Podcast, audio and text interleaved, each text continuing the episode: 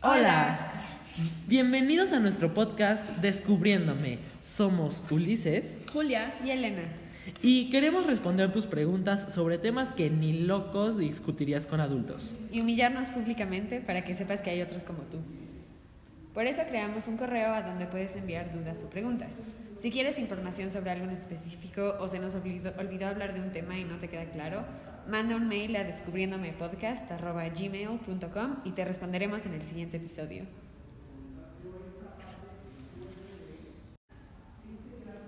También recibimos preguntas personales. Si quieres más anécdotas de nuestra experiencia, pregunta ahí. El propósito de este podcast es darte una perspectiva de alguien de tu edad que ya pasó por estos temas y que busca ofrecerte una opinión más al igual que consejos para ayudarte. Hoy hablaremos sobre la sexualidad en el siglo XXI, pero primero queremos mencionar la incomodidad. Es muy común sentir pena cuando hablas de relaciones, sobre todo si estás con tus papás o en la escuela. Queremos decirte que no vale la pena avergonzarte. Es completamente normal querer saber sobre galanes. O galanas, Y cómo decidir si quieres una relación seria o no y de qué tipo. Bueno, comencemos. La sexualidad es la manera de los seres humanos de expresarse sexual y románticamente, y también incluye creencias y emociones. Aunque cada ser humano puede expresarse como mejor se sienta, muchas veces la sociedad en la que vivimos tiene influencia sobre nuestra identidad. Por ejemplo, tener padres sobreprotectores puede evitar que tengamos una pareja durante la adolescencia y que desarrollemos habilidades de autoconocimiento y de cómo formar relaciones íntimas que se necesitan para ser un adulto saludable. En cambio, si tratas de explorar tu identidad a través de amigos, novias, moda o lo que sea, probablemente tengas mucha más confianza en ti mismo. El único que puede decidir sobre tu sexualidad eres tú. No dejes que nadie te diga qué puedes hacer o no, excepto si daña tu salud. Es muy importante entablar relaciones saludables, pero hablaremos de eso en otro episodio. Además, hay muchas cosas que determinan tu relación con la sexualidad.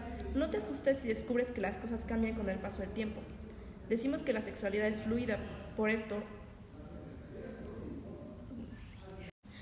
Por esto, decimos que la sexualidad es fluida y por lo tanto es útil compartir experiencias o escucharlas de otros. Así no nos sentimos tan solos. Aunque muchos adultos crean que la sexualidad es más que nada lo que hacen en sus casas, la verdad es que va mucho más allá y toca todas las áreas de la experiencia humana. Cosas como la percepción que tiene tu valor y el valor de tu cuerpo pueden afectar cómo te relacionas con la sexualidad. Por supuesto. Pues miren, yo recuerdo que alrededor de los 14 años empecé a preocuparme mucho más por mi imagen personal. Y no me refiero a mi arreglo personal, sino más bien a la manera en la que me sentía y me veía con mi cuerpo. Empecé a tener muchísimos pensamientos negativos rondando mi cabeza por no cumplir con estos estándares que había visto y asimilado a lo largo de mi vida. Mis compañeros parecían también preocuparse acerca de ello, en silencio, pero en mi perspectiva de entonces yo me sentía como el único pasando por esta situación. Agobiado y con mínima información y apoyo sobre el tema, fue que empecé a sentirme vulnerable y con una baja autoestima. La confianza que tenía en mí mismo disminuyó notablemente y sentí una enorme inseguridad que me impedía hacer cosas tan simples como podría ser mm, quitarme la chamarra en el recreo o no sé, meterme a nadar durante algún campamento. O sea, de verdad llegó a ser tanta la presión que ejercía sobre mí mismo en ese momento para encajar en los estándares que acabé odiándome por no poder lograrlo. Sí, creo que todos nos podemos identificar un poco con lo que describes. La adolescencia es una etapa en la que se siente mucha presión en todos los sentidos y esto a veces lleva como a una sensación de que nunca vamos a lograr alcanzar ciertos estándares. ¿Tienes algún tip para cómo lograr, lograste sentirte más seguro en tu cuerpo?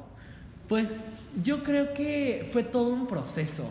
Me pasó, pues la verdad, de todo, desde el compararme con todos mis compañeros, hacerme sentir cada vez peor, sentir que el problema estaba en mí, pero creo que a través de todas esas etapas es que uno tiene que enfrentar el decir, pues soy así, así me gusta como soy, y que si hay algo en mí que no me gusta, pues hay cosas que puedo hacer para cambiarlas sin volverme tan radical, ¿sabes? No podía decir de un día para otro, voy a bajar 10 kilos, Pero sí. Y creo que lo importante es que si quieres hacer un cambio lo hagas porque es para ti, no, no, no pensando en, que los, en, lo que los demás van a pensar, Exactamente, cambio. porque sentía que era más allá de una comodidad conmigo mismo, pues era como, no, es que, ¿cómo me están viendo los demás, no? Que me están juzgando, me están, sí, o sea, criticando a todo lo que da. Sí, esa sensación de que constantemente te juzgan, siento que es un constante en esta etapa. Sí, es completamente un detonante para muchísimas cosas y sobre todo eso, ¿no? Inseguridades, porque dices, ¿qué está diciendo el otro de mí? Este, ¿cómo me veo? ¿Cómo me está viendo? Y ciertos comentarios, porque recuerdo mucho también un comentario en una comida familiar que un tío me hizo de, ay, estás muy cachetoncito. Dios santo, no saben cómo me pegó. O sea, de verdad yo dije, cachetoncito, ¿cómo? o sea, yo estaba vuelto loco. Sí, son los, los comentarios más pequeños, pero no se te olvidan por días y por días, y esa persona capaz si no vuelve a pensar, o capaz si ni lo estaba racionalizando, pero tú crees que es lo que todos piensan. Sí, realmente es pues, un detonante para volverte muy ansioso sobre tu imagen. Todo el tiempo. Todo el tiempo, todo el tiempo. Pero pues regresando ya como para concluir tu pregunta, yo creo que el mejor tip es ese, poder verte en el espejo y decir, así soy, así me quiero, pero si hay algo con lo que no me sienta cómodo, yo tengo el poder de cambiarlo por y para mí. Porque, pues si no, nada más vas a estar con esa inseguridad siendo tu motor para hacer las cosas. Que mira, no te digo que no funcione. Hay mucha gente que baja de peso y tiene cambios radicales por sus inseguridades. Pero pues finalmente creo que es muy dañino para tu salud No, mental. y aparte es imposible, con los estándares que hay ahorita en la sociedad, Sí. ese es el problema, que nunca nadie los va a llegar a alcanzar y todos sentimos que tenemos que lograrlo. Sí, exactamente. Llega a ser de verdad grave. Mm, Otro de nuestros objetivos con este podcast es este, recomendarles ciertas redes sociales que pueden seguir eh, para informarse de estos temas, porque siento que hoy en día las redes sociales también son un factor que influyen a nuestra imagen personal, pues nos están dando, o sea, justo de ahí es donde sacamos los estándares. Entonces, una página que les puedo recomendar si están más si están interesados en esto de lo que hemos, hemos estado hablando se llama iWeigh, como de yo peso. Les voy a poner el link en Instagram. Ahí pueden encontrar muchas cosas sobre eh, sentirte bien con tu cuerpo. Oye, eso está súper interesante. Pero, a ver, cuéntanos más qué es o cómo. ¿Quién lo hace? Bueno, eh, lo empezó una actriz eh, que se llama Jamila Jamil. Ajá. que ella ha tenido problemas con, con su imagen personal desde que empezó su carrera. Creo que tuvo una etapa en la, o sea, tuvo enfermedades, este, ¿Cardiovasculares o.? Eh, tuvo ciertos desórdenes alimenticios y hasta hace poco no era muy conocida, pero ha- desde hace como un año que empezó a hacerse más popular por un programa en el que estuvo, ha estado usando su voz para evitar que la gente pase por el mismo camino que ella pasó cuando estuvo cuando tuvo anorexia o cuando fue muy criticada porque subió de peso por los medios. Entonces siento que es como un- una página muy genuina donde pueden informa- in- encontrar información sobre el tema. Oye, eso está bastante Padre. útil, porque pues sobre todo ahorita para los jóvenes, pues, ¿qué es? Todo es digital, todo es el medio de redes sociales. Sí, y entonces, encontrar cosas positivas ahí en vez de- exacto, es accesible y es rápido para poder informarte y cambiar un poco la perspectiva que tienes sobre algún asunto que te está pasando. Mm, Y aparte es un poco como para construir comunidad positiva, en Sí, lugar de estar constantemente viendo imágenes que pues, no es tu cuerpo, no es cómo te puedes ver realísticamente. De hecho, la página empezó como una dinámica que hacía en su cuenta personal de Instagram, que la foto subía, la, gente subía fotos de ellos mismos em, con cosas, posi- o sea, cosas positivas que les gustaba sobre ellos mismos en vez de estar comparándose. Y luego se hizo tan popular ese como segmento de su cuenta que creó una cuenta separada que ahora tiene millones de seguidores y ha sido muy popular. Ay, güey, pues ahorita que lo mencionas, la verdad se me hace súper, pero súper padre eso. Y sobre todo, eh, yo también he visto un poco que en la moda se está promoviendo mucho esto del body positivism, ¿sí, no? Positivity. positivity, yeah, así. Porque, pues, o sea, es justamente eso, ¿no? O sea, si tú ves en los anuncios, en las tallas, en las tiendas, en todos lados, ves que, pues, que abunda, ¿no? Tallas pequeñas, modelos esbeltas. Es, Exactamente. Pues tú, ¿cómo te vas a sentir? O sea, ¿en dónde crees que tienes que encajar? Porque pues realmente te va formando y más en esta etapa de la adolescencia donde todos empiezan a tener pues este cambio hormonal y Sí. no no no o sea es impresionante es una bomba para tu cabeza y pues encima tener que crecer en este medio donde pues todo todo todo es Sí, exacto estamos pequeño bombardeados con imágenes de... Sí, o sea, del cuerpo perfecto tiene que ser así, así, así. Y si no lo sigues, pues, uy. Y, y, y tú mismo aprendes a criticar como con ese estándar de, uy, no, pues es que está medio gordita, como que en las piernas, ¿no? Así, o sea, Sí, es y lo eso es mismo. como, eh, o sea, juzgas inmediatamente por cosas, por cosas de ese estilo sin racionalizarlo. Sí, no, completamente.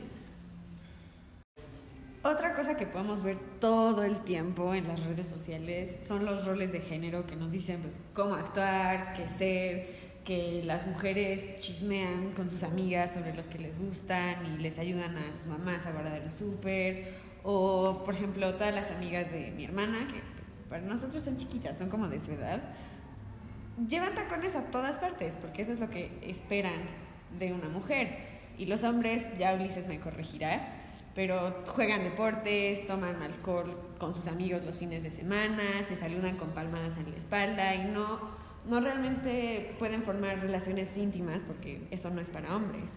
Sí, no, por supuesto. Pues es que la verdad es que los roles de género, si lo piensan, se nos son impuestos desde pequeños, ¿no? Van a ser el bebé. Es niña, pues vamos a comprar todo rosa. Es niño, vamos a comprarlo todo azul. Y, y pues así es durante toda nuestra formación realmente. En primaria, ok, los niños pueden ir a jugar fútbol, las niñas eh, quieren ir a saltar la cuerda.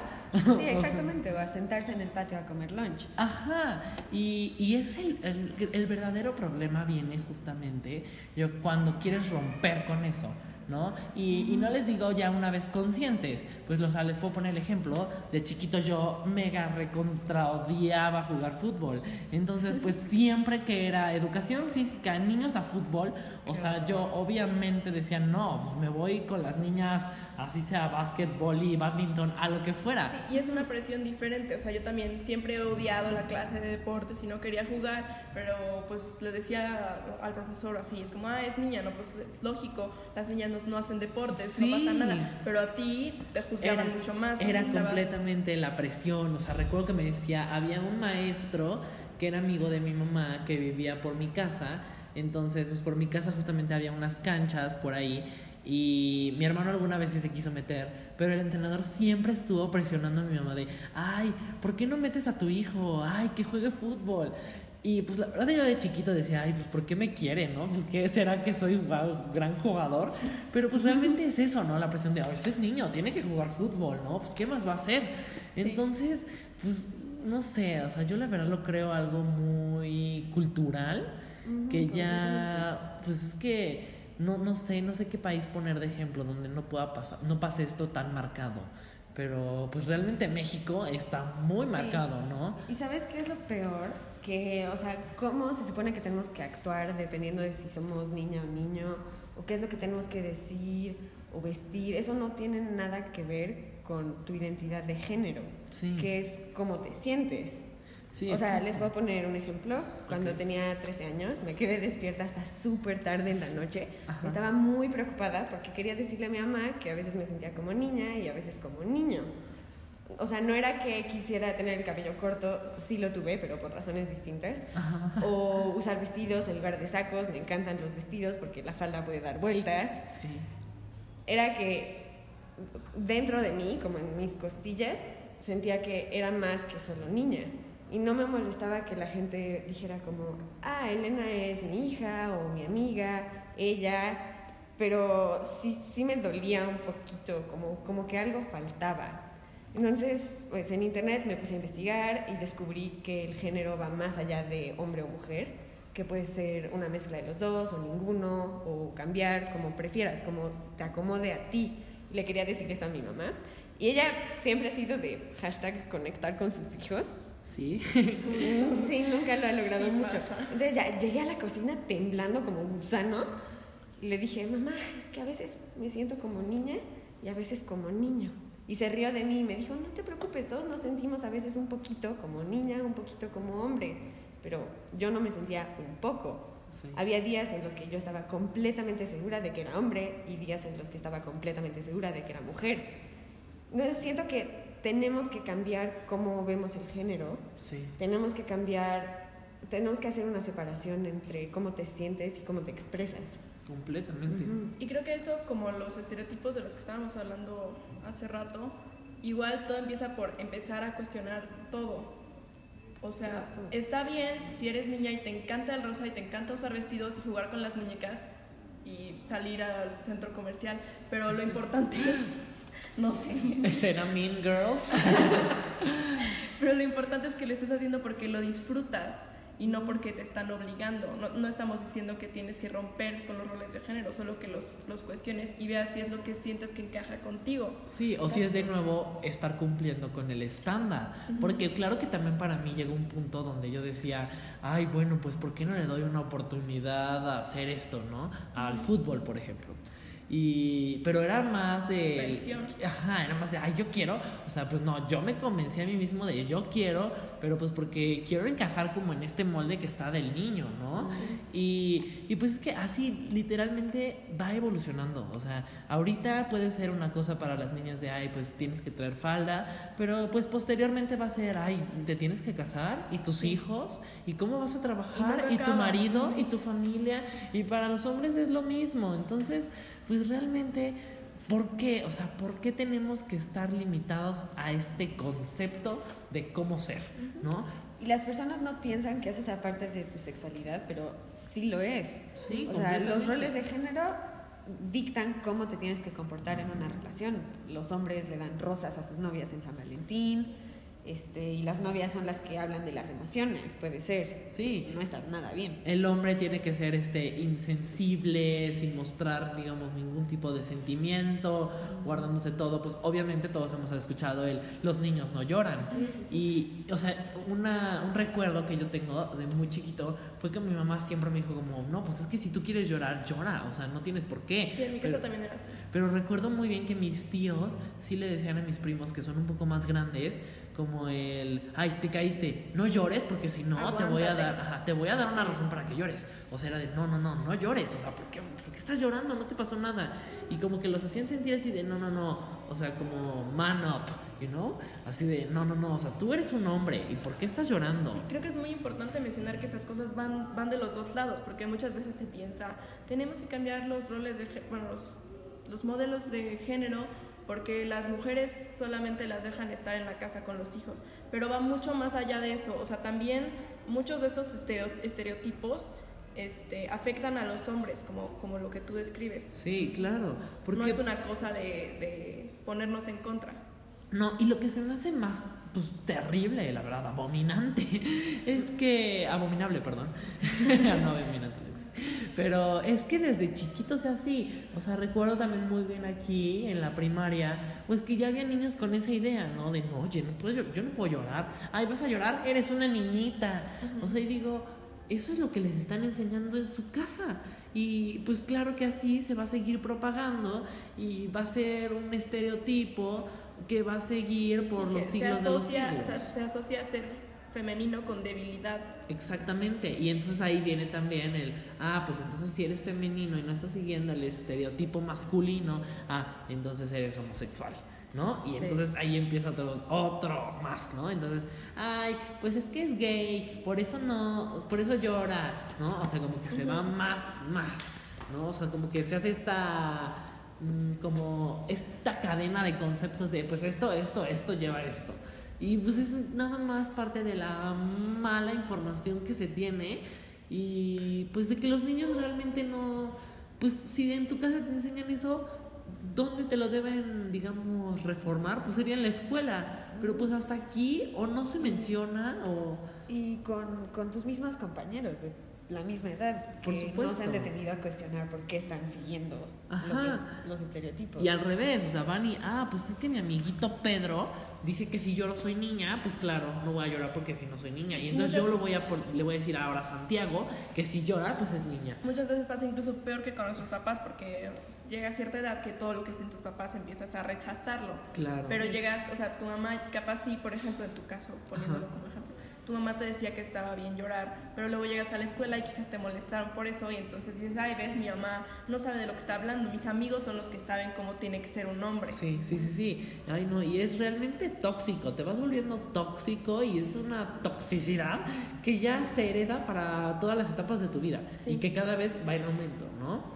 Y esto que mencionabas, Julia, de las diferencias de edad, creo que también es muy importante en la construcción de la identidad, porque, vamos, tú no tienes las mismas ideas sobre cómo es tener un novio o una novia o incluso amigos que tus papás, que sí cambia. Sí, No es necesariamente malo, pero sí existe un choque. sí, y quizá cuando llegas a la edad en la que empieza a existir ese cambio, puedes sentir mucha confusión porque no sabes, o sea, los novios en primaria se agarran de la mano una vez en recreo y ya es la Sí. plática la- de todo el mundo. Se dan un beso en el cachete y es sí. Escándalo.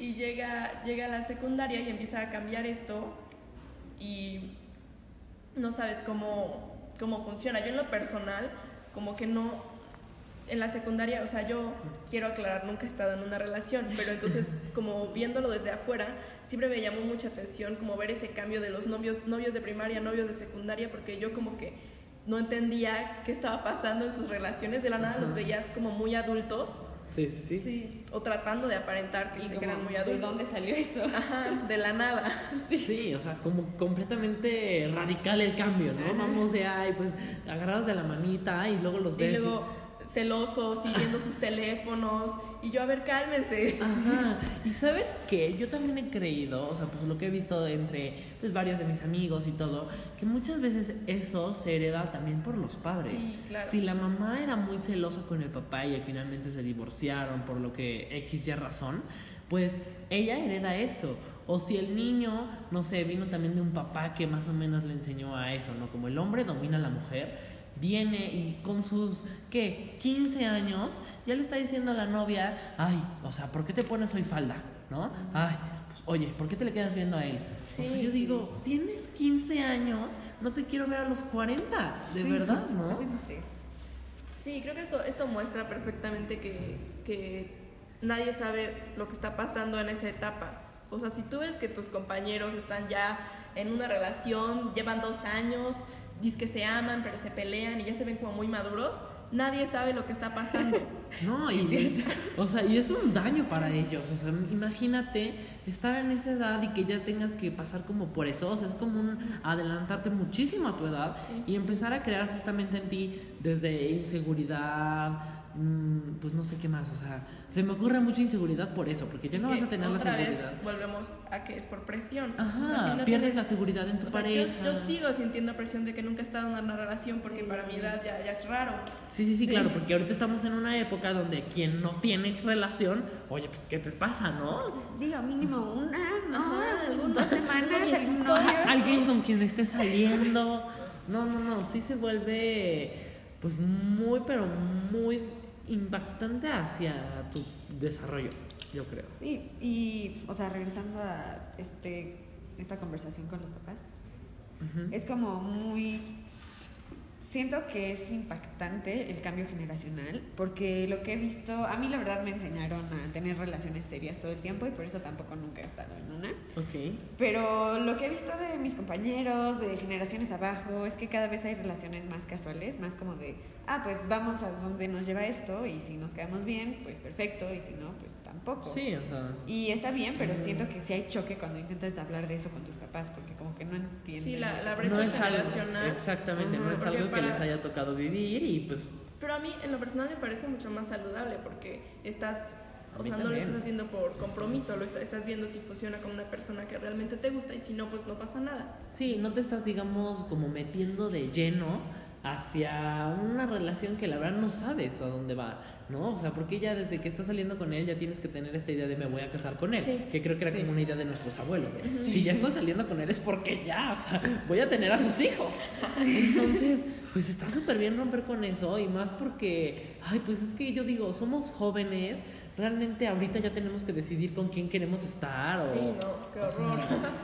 es conocer, es parte justamente de eso, ¿no? Descubrirte. Otra, otra cosa con la que yo choqué con mis papás, no choqué de que nos peleábamos, pero, o sea, para ejemplificar cómo es difícil hablar de estos temas con, con los papás, Sí, con los adultos en general. yo con mi mamá siempre tuve una relación muy buena Ajá. y siempre se mostró como así era en su casa entonces se mostró muy abierta a hablar como sobre temas de sexualidad me tenía libros Ok. me- siempre me decía que si tenía dudas podía ir con ella pero eso tuvo el efecto completamente contrario conmigo o sea yo me cerraba completamente mi mamá decía sexo y yo me tapaba los oídos o sea Sí, era, claro. era terrible no sé si viene o sea como por llevarle la contraria o qué pasó ahí pero eso empezó a llegar hasta tener como un efecto también en la escuela, o sea, me, me costaba mucho trabajo hablar de eso, como que me parecía, no que estuviera mal, Pero como un tabú así de...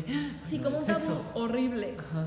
Y eventualmente llegué a un punto, también porque, perdón, Sí. porque llegas, o sea, como pensar que solamente tú tienes esas dudas, sí, sí, sí, claro. o que tú, so- solo tú piensas en eso, Ajá. pero en la adolescencia realmente varios estamos pensando en eso, ¿no? Claro. Pero te sientes, como te han enseñado que el sexo es un tabú, piensas que solo tú eres el loco que está pensando en Sí. eso. Y llega ya un punto que te das cuenta que realmente puedes hablar de eso con tus compañeros, con mi mamá, pues no es que haya abierto mucho eso, pero pues ya es más relajado y, y te das cuenta que, que, que todos pasamos por lo mismo y que cuando hablas de eso de una manera normal, te sientes mucho más liberado. Sí, completamente, porque mira, ahora que lo mencionas también como con tu mamá y todo, yo recuerdo que en una de las ferias del libro que, que aquí se organizan en la escuela, en, ¿qué sería? Yo creo que iba como en cuarto de primaria, ¿no? Pues ya le dije a mi mamá, ay, me das dinero, quiero comprar un libro. Ni, si- ni siquiera se veía qué libro, o sea, la verdad quería ir a ver comprarme el que más me gustara la portada. Pero encontré un libro que se llamaba Solo para chicos, ¿no? Y era justamente... Esos mujeres. o sea, Era como, pues sí, ¿no? Como descubriendo tu cuerpo, qué va a pasar, todo lo. No, ¿sabes? O sea, wow. Y entonces, pues pero es yo. que cuando te lo presentan así como que te daba... Pues hasta. Como que no se antoja. Hasta yo, hasta yo decía como, eso no me va a pasar a mí, el de la foto de ahí tiene como 23. o sea. entonces, o sea, le acuerdo que lo compré y ya, este, yo estaba así leyendo y decía, ¿qué? ¿Barba? ¿Qué es eso? ¿Por qué va a salirme eso? ¿No? O sea, yo de verdad decía, ¿por qué compré esto? Y, y mi mamá como que lo veía y al revés yo sentía que ella creía que a mí me parecía incómodo hablar de eso. Ah. y, y pues la verdad es que, pues no, o sea, al principio obviamente sí era así de, mamá, no, cállate, Sí, no me hables de Nadie eso. quiere hablar de eso con sus Sí, pero pues después hasta sentí como, ok, si no quiero que sea incómodo, o sea, porque yo lo sentí incómodo porque como que ella estaba incómoda por hablar de eso, pero entonces yo dije, si no quiero que sea incómodo, pues yo ya voy a decirle, ay, sí, está bien, sí, yo ya sé qué es el sexo. Entonces, pues así como que se fue abriendo un poco, pero no sé, es que si realmente entramos en un, ese, o sea, es como un ambiente, un aspecto tan desconocido que todo es porque dicen los compañeros, ¿no? ¿Qué están diciendo? Sí, O eso es lo peor que puedes hacer. Sí, o sea, porque realmente, o sea, hasta ni entiendes. O sea, dices, ¿qué? ¿Qué? ¿De qué estás hablando? ¿Qué es eso del sexo? O sea, Y empiezan a contar historias para impresionar y tú pues, estás eh, informándote con cosas que nada con- que ver Sí, no, o sea, y que probablemente se las inventaron para... sí, o sea, por nada más decirlo. Recuerdo que mi hermano, igual, como cuando iba en segundo de primaria, llegó a la casa y le dijo a mi mamá, oye, mamá, Ivana me dijo ya que ya sé que es el orgasmo. Y entonces mi mamá así de, ah, sí, pues, ¿qué te dijo? Y dijo, es muchas ganas de tener sexo. Y, o sea, él se quedaba con esa idea, ¿sabes? O sea, y dije, pues esa niña no sé de dónde lo escuchó, quién se lo contó. Y es lo mismo, o sea, yo pensaba que los condones eran así nada más globitos como para fiesta. Entonces yo decía, ay, pues es que esos los pones y se los regalas a alguien cuando quieres tener sexo. Y hay unos de sabor. Sí, por si quieres, saborearlo. O sea, Pero pues realmente Eh, es que la escuela también influye mucho en esta, como, pues, censurártelo, ¿no? Sí. Porque no, no te van a llegar a decir esto, esto, esto, o sea, no son claros, yo creo. No, y esto, y esto lo triste es que generalmente surge por los mismos papás, porque a las escuelas les hablan de la sexualidad de una manera más real y abierta, y los papás se quejan. Sí, es así de, ¿cómo les van a decir ya a esta edad que es el clítoris? Y entonces se quedan y se esperan, o sea, hay papás que no, nunca hablan de eso con sus hijos, esperan a que eh, lo descubran por ellos mismos. Crezcan, ajá, y y- entonces crecen con unas ideas loquísimas. Es horrible. Cuando yo me enteré cómo funciona el sexo heterosexual, me quedé trauma, o sea, horrorizada tres días, porque. ¿Cómo? Era- ¡No!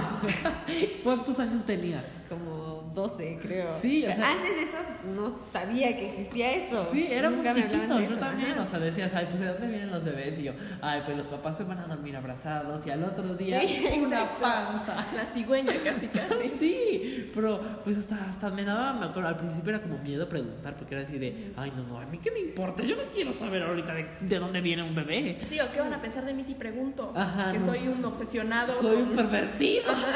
Y por eso hicimos este podcast, para que pregunten todas las cosas.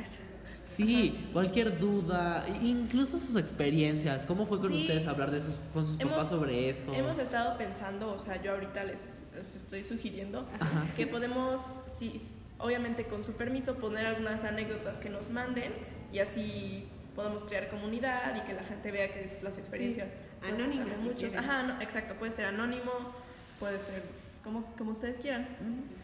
Este, yo creo que lo que nos podemos llevar de este episodio es que es importante cuestionar todo constantemente y decidir qué es lo que tú quieres por ti mismo en vez de con- quedarte con lo que te dice la sociedad. Ajá, o sea, informarte, porque saben que realmente estamos muy desinformados. Pues, o sea, de roles de género nunca es como que nos den una plática, sino que tú lo vas descubriendo, tú te vas dando cuenta, tú vas analizando. no, y ese es el problema. Sí, que o sea, no lo cuestionas nunca. Hasta después concluyes, ah, pues es que esto es así por esto, porque los hombres son así, ¿no? Y pues claro, son violentos porque desde chiquitos son enseñados a no ser sensibles, ¿no? Pero también en Instagram les vamos a dejar varias páginas que pueden seguir. Sí, o sea, sobre todo para eso, infórmense sobre qué es, no sé, por ejemplo, el género con el que ustedes pueden sentirse identificados a esta edad, sin sentirse una presión de tengo que encajar en uno. Y, y sin sentir que es para toda la vida, porque como dijimos anteriormente, todo esto es fluido y puede cambiar. Exactamente. Y piensen también un poco en su vida, cómo es que esto ha afectado, ¿no? O sea, una mala idea, un mal concepto, ¿no? Sobre cómo debe ser el hombre, cómo debe ser la mujer, ustedes cómo se han sentido presionados, si ustedes nada más han encajado pues por sus personalidades, todo. Y pues no sé si quieres agregar algo más. Pues sí, nada más eso. Cuestionen todo. Y. Ok, todo lo que les hemos dicho hasta ahorita es cómo sentirse mejor. Pero creo que también es importante mencionar que las demás personas también existen.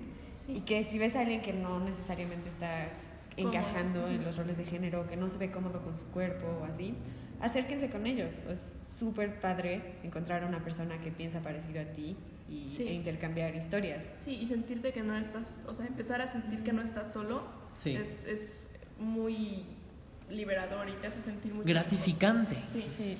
Entonces, pues bueno, eso fue todo por hoy. Muchas Les damos las gracias.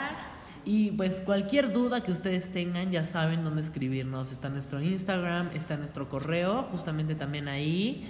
Y vamos a poner este podcast también en distintas redes sociales para que ustedes lo puedan compartir con sus amigos.